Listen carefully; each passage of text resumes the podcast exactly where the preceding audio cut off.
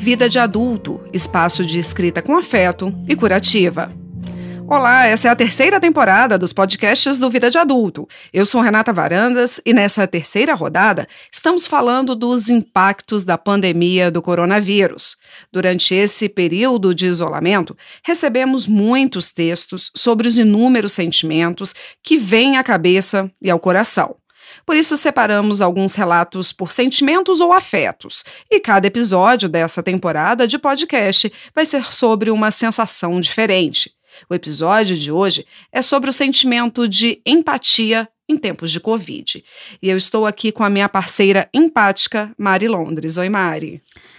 Oi, a gente vai falar de empatia. Eu tô com um texto aqui da nossa colaboradora Thaís Brasil de Moraes, é, para que a gente possa exercitar nossa empatia com as mães de crianças pequenas.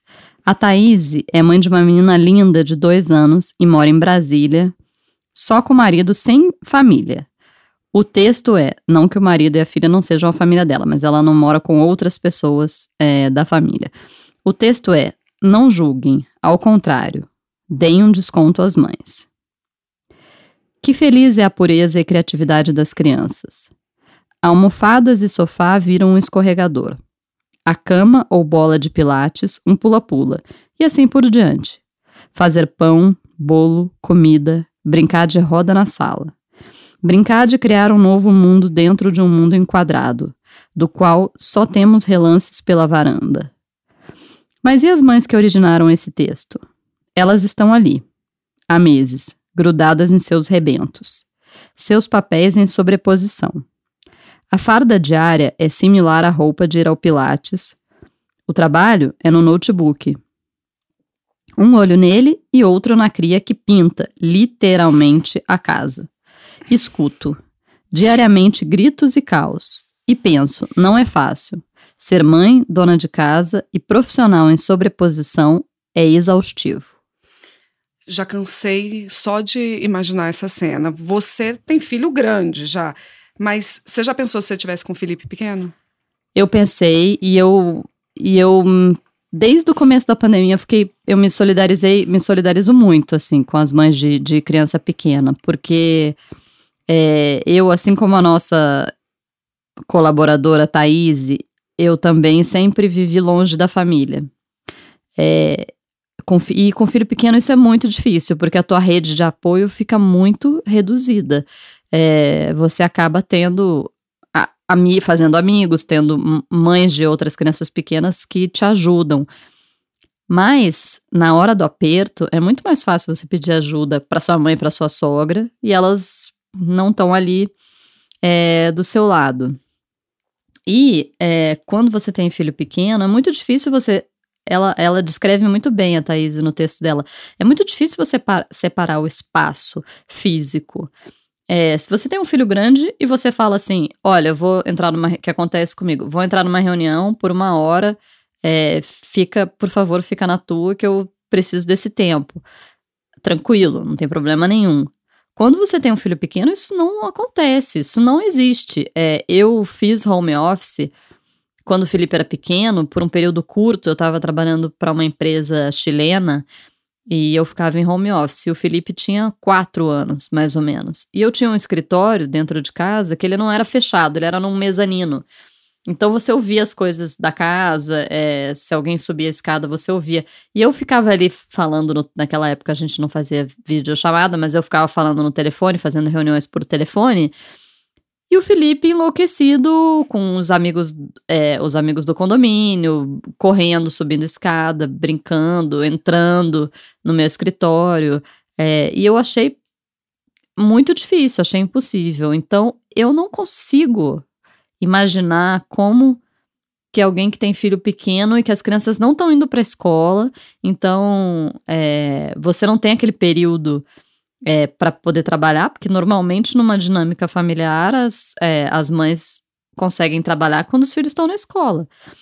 É, e aí, e no auge da pandemia também você não tinha não tinha uma funcionária que podia vir te ajudar, é... Você não tem família, você não pode chamar a mãe para poder vir te ajudar? Pois é, então assim, eu realmente. É... Eu até acho. É, eu não sei como seria. E eu acho até que é, provavelmente, eu não, eu não, era bom a gente ter outros testemunhos, mas eu acho que as mães de filho pequeno, elas nem tiveram tempo de fazer essa reflexão, né? De fazer essa reflexão, de sofrer como a gente, como a gente sofreu com algumas angústias, uhum. com algumas ansiedades, como a gente estava falando no podcast sobre angústia e ansiedade. Eu acho que porque quando você tem filho pequeno, você tem que fazer uma coisa atrás da outra, uma coisa atrás da outra, você não tem tempo nem de pensar. Então, provavelmente, é, na parte de angústia, elas talvez tenham sofrido menos, porque elas tinham tanto trabalho efetivo para fazer e para é, é, é, e, e para organizar que provavelmente. Mas assim, eu sinceramente não sei como. Eu vou, eu vou te falar que por várias vezes, e posso ser duramente julgada por, por isso que vou falar, mas por várias vezes eu pensei, graças a Deus que eu não tenho criança pequena, sabe, nesse, nesse período, porque deve ser enlouquecedor, porque você tem que dar conta de você, de uma pandemia, de um home office e de uma criança que não está entendendo nada e que quer vida normal. Né? Exatamente. Eu tenho amigas que têm criança pequena, é, que a, as crianças iam para a janela para chorar porque queriam descer. Uhum. Sabe? E aí, como é que faz? Por outro lado, eu, eu é, percebi uma coisa super interessante que não tinha antes é, na minha quadra, porque as crianças estão brincando ali embaixo. Uhum. As crianças, como elas não estão indo para a escola, não estão indo para natação, uhum. não estão indo para as mil atividades que as crianças têm hoje em dia, elas estão. Acabaram que eu percebi que as mães fizeram pequenos grupos ali de crianças da quadra, é, e elas estão fazendo atividades no gramado, é, na quadra que tem dentro, dentro da quadra.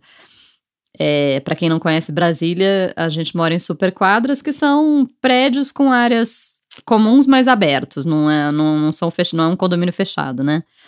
Uma, é como se fosse uma vizinhança, um bairro mesmo. É, e eu percebi que as crianças estão ocupando mais esse espaço que antigamente elas ocupavam, mas que recentemente, nos dos últimos anos, elas não ocupavam mais, porque as crianças estavam sempre em outras atividades. Ou as crianças estavam nas escolas, ou nas escolas de contraturno, fazendo aula de inglês e tal. Agora, isso aconteceu agora mais pro final da pandemia, né? Porque no ápice da pandemia, não, não existia isso também, né? As crianças estavam presas em Mais casa. Mais ou menos, porque eu acho que você não consegue prender muito criança em casa, assim. É impossível, eu acho. É, eu acho que é, até no, no outro podcast que a gente estava. É, a gente viu o texto da, da, da prima da Tatá que estava em Roma. Uhum. Eu acho que na Europa ficou mais restrito, porque realmente você tinha multa, né, para quem saísse. E meu pai mora na Espanha, ele. No, depois, quando eles começaram a abrir. É, as crianças tinham um horário para brincar. As crianças podiam é, ir, pra, é, ir pra rua num horário. Então as crianças realmente tiveram que ficar dentro de casa trancadas durante um período longo. Aqui no Brasil era mais uma coisa de consciência, uhum. assim. Ninguém estava proibido de sair. Então, se teu filho tivesse enlouquecido dentro de casa, você podia descer e, e dar uma volta de bicicleta, mesmo no auge da, da pandemia. Eu acho que isso faz uma diferença gigantesca. É, assim. é, gritante. A nossa colaboradora Ana Cláudia Campos também falou sobre empatia, mas em relação aos animais, assunto que infelizmente a gente acaba discutindo pouco. Nessa quarentena, uma ficha me caiu ao perceber que a rainha da Inglaterra está isolada no seu castelo sozinha. E os animais, antes vítimas de passeios divertidos de caça com a família, passeiam livremente nos seus jardins e arredores. Alguém consegue traçar uma coincidência em tudo o que está acontecendo? Que a nossa arrogância e, e egoísmo também se ajoelhem e peçam perdão diante de toda a dívida que temos com nossos companheiros da Terra, os animais. Eles não são objetos ou produtos. São seres sencientes. Esse foi o texto é sobre empatia, talvez um dos incontáveis recados do que o homem recebe hoje. Muito legal ela ela ela falar sobre os animais é, e tem muita gente fazendo essa relação é, de pandemia, é, de que a pandemia está é, totalmente relacionada com a forma como a gente trata o planeta e os animais, né?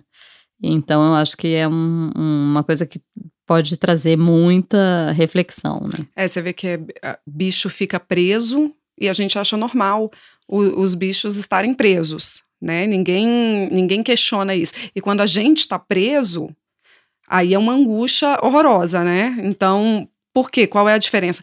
É, eu sou uma pessoa que detesta zoológico, eu detesto passarinho preso em, em gaiola, mas eu desço com os meus cachorros na coleira. Solto quando tem um gramadão, mas não é. Se você for pensar. Não, e seus cachorros também ficam boa parte do dia presos no apartamento. No apartamento. Então, assim, se você for pensar bem, é uma hipocrisia. No fundo, é uma hipocrisia. Mas eu sempre penso assim, quando eu vejo bicho preso, eu sempre penso, ai, qual será que foi o crime que ele cometeu, né? Porque a gente fica preso quando a gente comete um crime, né? Ou agora em tempos de pandemia.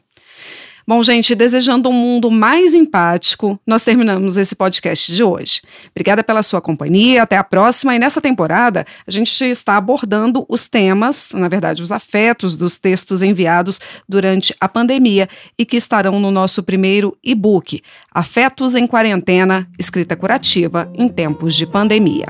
O Vida de Adulto é um espaço organizado por Tassiana Collet, Fabrícia Amor e Juliana Ribeiro. Eu, Renata Varandas e a Mari Londres escrevemos e produzimos o podcast, que é gravado e editado em Brasília, no Duran Studio. Os textos que ouvimos são protegidos pela Lei de Direitos Autorais. Agradecemos também a consultoria dos especialistas do escritório Vipicha Advogados.